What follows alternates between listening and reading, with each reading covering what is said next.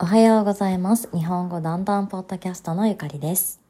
昨日は日本のトイレは髪が流せるという話をしました。今日はどうして流すことができるのか、その理由をお話しします。秘密は紙、つまりトイレットペーパーにあります。日本のトイレットペーパーはとても柔らかいです。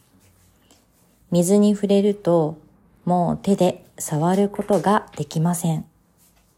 ほとんど溶けます。本当は溶けていませんが、まるで溶けているようになります。溶けますの例文は、今日はとても暑いのでアイスクリームがすぐに溶けます。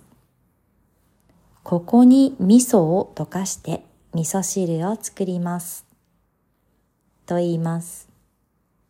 髪がほとんど溶ける。だから日本のトイレットペーパーは流すことができるんですね。日本に旅行に行った時はぜひ紙を見てくださいね。あ、もちろんトイレットペーパー以外は流すことができません。これは注意してくださいね。では、今日も最後まで聞いてくれてだんだんです。また明日。